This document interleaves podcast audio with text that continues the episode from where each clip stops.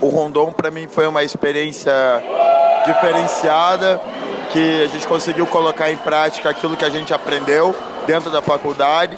E acredito que quando a gente leva o conhecimento que a gente tem, principalmente para pessoas carentes que são escolhidas para participar do projeto, posso dizer, é um sentimento de missão cumprida, porque você consegue cativar as pessoas e acredito que para construir um mundo melhor,